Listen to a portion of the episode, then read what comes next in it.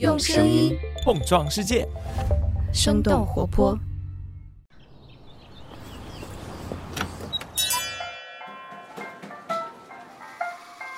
您的生动早咖啡好了，请慢用。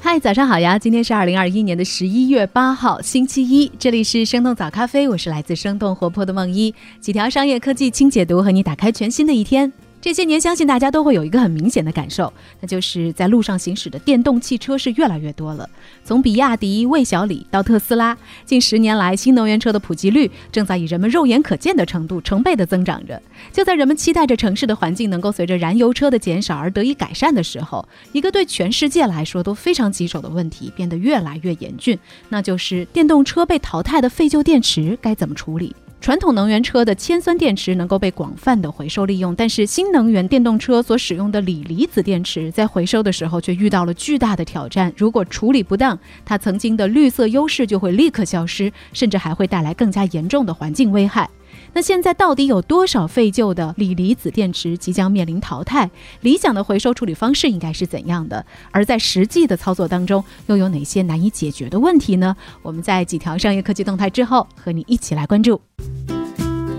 首先，我们来关注一下这两天十分火热的电竞行业。十一月六号晚上八点，英雄联盟第十一季全球总决赛在冰岛举行。来自 LPL 的中国战队 EDG 和卫冕冠军韩国战队 DK 鏖战五局，最终 EDG 战队在对手二比一拿下赛点的情况下，连扳两局，总比分三比二逆转，为中国时隔一年再度拿下 S 赛总冠军。英雄联盟全球总决赛。是英雄联盟一年一度最为盛大的比赛。当天晚上的微博热搜也一度被 EDG 承包了。截止到十一月七号的凌晨，关于 EDG 和 S 十一的话题词在热搜榜前五十个当中占据了十七个。根据新浪微博的统计，相关上榜的热搜话题一共有八十个。另外，十一月五号。杭州亚组委也宣布，英雄联盟、王者荣耀亚运版等八个项目入选第十九届杭州亚运会电子竞技小项。这也是继二零一八年雅加达亚运会之后，电子竞技项目再一次入选了亚运会。但是呢，和一八年不同的是，这是电子竞技首次成为亚运会正式竞赛项目。也就是说，电子竞技项目获得的奖牌将会全部计入国家奖牌榜。其实登上了热搜榜的，除了有电竞，还有海底捞。十一月五号，海底捞在香港联交所发布了公告，说集团已经决定在今年的十二月三十一号之前，逐步的关停三百家左右客流量相对比较低以及经营业绩不如预期的海底捞门店。其中部分的门店将会暂时休整，择机重开。休整的周期最长不超过两年。同时，公司呢将会妥善的安顿相关的员工，不会进行裁员。那关掉三百家门店到底是一个什么样的概念呢？其实就相当于关掉了海底捞二零一九年全年新开的门店，或者是今年上半年的新增门店的总数。当天晚上，海底捞还通过官方的微博发布了公开信，在这封信当中表示，部分门店经营没有达到预期，主要是源于二零一九年开始的快速扩张策略。具体来看呢，是部分新开的门店选址不合理、优秀店经理数量不足等等原因导致。那前两年海底捞曾经大规模的扩店，根据相关的。资料数据显示，二零一九年海底捞新开门店三百零八家，二零二零年新开的门店数量到了五百四十四家。在不断扩店的同时，他们的翻台率却在迅速的下滑。根据海底捞二零二零财报显示，他们的平均翻台率从二零一九年的每天四点八次，下滑到了去年的每天三点五次。下面再来看看国外的消息。首先来关注一下抗新冠口服药的进展。十一月四号，美国制药公司默沙东宣布，英国药品和保健产品监管局批准莫努皮韦上市。这款药可以用于治疗重症和住院风险较高的轻至中度成人新冠患者，这使得莫努皮韦成为了全球首个获批用于治疗成人轻度至中度新冠肺炎的口服抗病毒药物。在今年的十月初，默沙东曾经宣布，莫努皮韦在三期研究的中期分析取得了积极结果，非住院的高风险轻症新冠患者的住院或死亡风险降低了百分之五十。就在莫努皮韦获批的第二天，十一月五号，另一家制药巨头辉瑞宣布，他们的新冠口服药物 Paxlovid 在减少新冠肺炎非住院患者的住院或死亡率高达百分之八十九。从公开的临床数据来看，辉瑞的新冠口服药 Paxlovid 比默沙东的莫努皮韦更胜一筹。辉瑞公司的首席科学官表示，辉瑞计划在本月来寻求美国食品药品监督管理局批准。如果获批的话，辉瑞的这款药物可能在今年交付。辉瑞发言人还表示，预计到今年年底将生产超过十八万份的口服药，到明年年底前生产五千万份。受到这个消息的影响，辉瑞股价大幅度上涨了百分之八，而新冠疫苗股则全线下跌。下面我们来关注一下关于波音的消息。根据彭博社十一月六号的报道，波音公司董事以二点三七五亿美元的价格达成一项和解协议，解决早前波音对于七三七 MAX 客机安全问题视而不见的指控。这笔和解金将会由承保波音公司董事和高管的保险公司来承担，而不需要股东来承担。波音737自投入服务以来，一直被认为是民航史上最畅销的客机。然而，在2018年的十月和2019年三月，印尼狮航和埃塞俄比亚航空的两架波音737 MAX 相继坠毁，两起坠机事件一共造成了346人丧生。波音也因此损失超过两百亿美元。随后，737 MAX 机型一度遭到全球禁飞近二十个月的时间，直到去年年底开始，才陆续在一些国家重新投入使用。二零一九年的十月，波音公司的高管在美国国会听证会上承认，公司在开发737 MAX 机型时安全评估并不到位。公司股东由此就安全监管问题对波音公司提起诉讼。针对这一问题，本次的和解协议还要求波音公司任命具有航空航天或安全监督背景的董事，并确保董事会中至少有三名成员拥有此类专业知识。下面的时间来关注一下新能源车的电池回收。来自英国《卫报》的文章分析，到二零三零年，全世界预计将会有超过一千二百万吨锂离子电池退休，这个数量相当于五十五艘皇家加勒比巨型游轮的重量。理想状态下，一块退休的新能源车电池本来应该会有怎样的二次生命？而实际情况中，它们大多会去向哪里呢？我们在一条小小的早咖啡动态之后，马上和你一起来关注。Hello，你好啊，我是早咖啡小四成员陈太太。下边是一则由我为你带来的早咖啡最新动态。生动早咖啡的内容研究员以及实习生仍在持续的招聘中。如果你对商业科技领域有着浓厚的兴趣，同时具备出色的逻辑分析和洞察力，善于文字表达，喜欢播客，如果你恰好也对我们感兴趣，可以直接投简历至 hr at 生点 fm，或者在生动活泼的微信公众号中回复关键词入场券来了解更多的信息。期待你的加入，快来和我们一起生动活泼的解锁更多新技能吧！下面就继续我们今天的轻解读喽。今年稍早前，国际能源署发布预测数据显示，预计到二零三零年，全球将会有接近一点五亿到二点三亿辆的电池驱动汽车上路。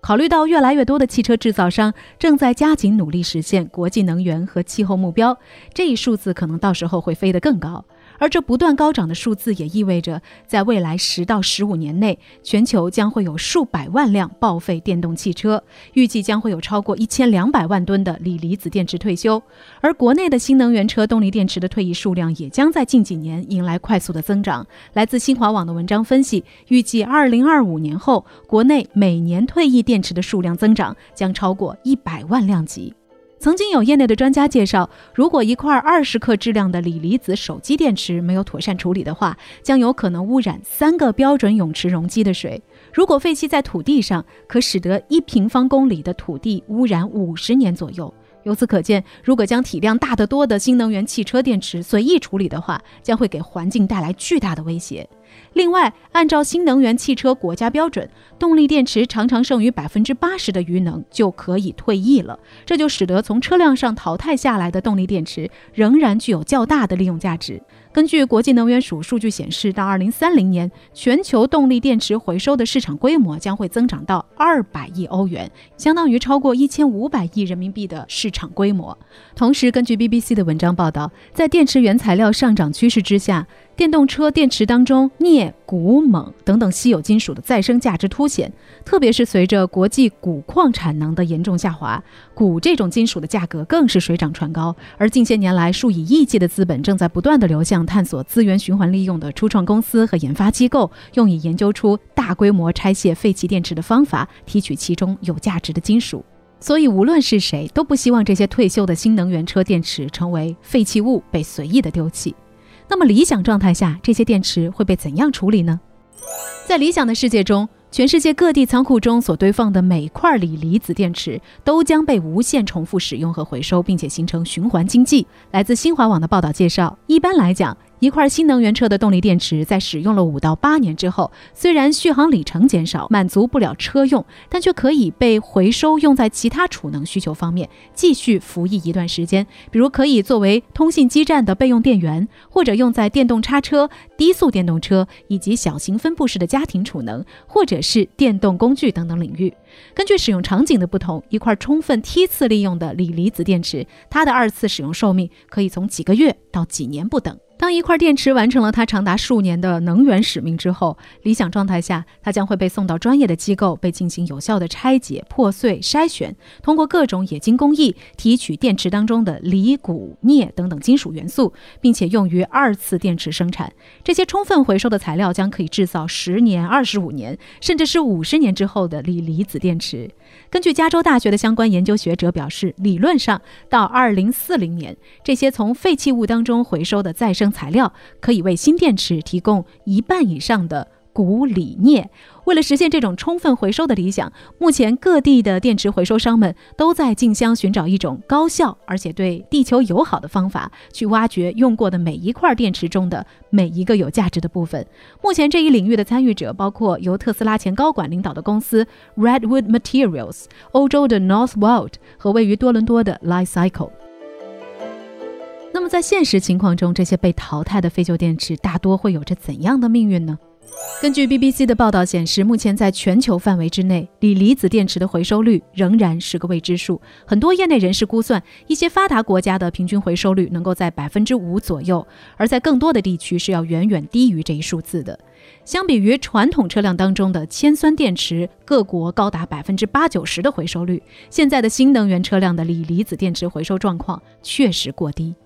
就目前的情况来看，在欧美等等国家，一部分二手电动车会像原来的二手燃油车一样，被卖到印度或者是东南亚市场。来自连线的报道显示，这些地区缺乏有效的电池回收系统，很难在回收过程当中保障安全和环保。另外，还有一部分废旧电池会被一些没有拆解能力的电池回收商囤积起来，期待未来能够有利可图。当然，也有一大部分被没有资质的回收方拆解，提取少部分材料用作家庭储能。这类回收行为不仅没有安全的保障，也会造成很大程度上的高价资源的浪费。再来看看国内的情况。二零一八年的七月，简称为国家溯源管理平台的应用正式的启动。它的主要功能呢是将动力蓄电池从生产、销售、使用、报废、回收、利用等等全过程来进行信息采集，并且实时监测，从而可以实现动力电池的来源可查、去向可追。但是根据新华网的报道，虽然国内不少车企已经建立了电池回收业务，但是由于目前的政策法规对车主如何处理电池并没有约束力，导致不少的电池没能流入正规的渠道，反而是被无资质、高污染的小厂高价回收、不当处理，造成了环境二次污染的隐患。根据统计显示，国内目前经营范围包括电池回收的企业就有三千多家，但他们大部分都是中小型企业，甚至有些小作坊连回收的规范都达不到，难以形成良好的产业规模。那到底是什么原因导致现在世界各地都无法充分回收利用新能源车的废旧电池呢？原因之一，无法准确评估回收价值。迄今为止，世界各地对于锂离子电池的回收还没有一个被广泛接纳的统一评估标准。由于部分退役的动力电池使用情况缺乏数据记录，仅有出厂时候的原始数据，使用过程以及当前的状态都是未知的，所以在动力电池进行梯次利用之前，回收者必须对每个模组进行测试。大多数的回收者只能在拿到产品之后，经过探测才知道能不能回收。同时，基于有限的数据，对电池剩余寿命的预测往往也是不够准确。这毫无疑问又会增加梯次利用产品的品质风险。值得一提的是，根据日经亚洲最近的报道显示，包括福特汽车、宝马和日本的一些零部件制造商在内的一百多家企业，已经就二手电动汽车电池的评估和定价标准达成了共识。这也被业界视为推动电动汽车电池回收市场规范化的重要一步。原因二：拆解困难。锂离子电池组是重型机器。由于电池设计复杂，具有数十个组件，并且根据制造商的差异，不同的动力电池内外部的结构设计、模组连接方式和工艺技术都是不一样的。仅仅外形就有方形、圆柱形、软包等多种形状，这也就直接导致了后期的拆解工作无法规模化作业，增加了拆解难度和人工成本。另外，不同于传统铅酸电池的简单回收利用方式，锂离子电池的金属回收利用工艺相对是比较复杂。的，一旦操作不当，就很有可能发生短路，引起火灾或者是爆炸、漏液污染周边环境，威胁从业者的健康等等各种安全问题。原因三，回收成本高，经济收益有限。根据连线的报道分析，一次实现环保达标的回收全过程是极其耗费人力和资源的。不仅是因为从电动汽车电池当中提取有价值的材料既困难又昂贵。其实，把报废电池按合规要求运输到最终的废弃地点，也是一件非常困难的事情。根据最近的一项研究显示，在回收的总成本当中，大约有百分之四十是运输成本。由于电池组非常庞大，需要在专门设计的情况下通过卡车运输，通常需要跨越很远的距离才能够到达集中回收点，以至于很多时候回收成本甚至会高于从地下挖掘新材料的成本。这就导致很多企业没有足够的资金来支持回收，而去直接采用不环保的措施来处理电池。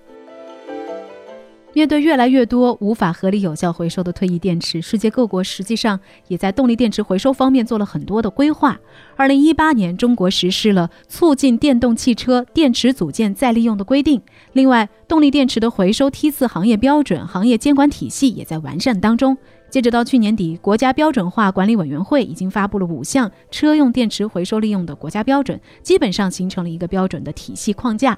欧盟方面正在计划在今年内敲定电动汽车电池回收的第一轮要求，而在美国，联邦政府还没有推进电动汽车电池的回收要求，但是包括美国最大的汽车市场加利福尼亚在内的几个州也正在探索相关的回收策略。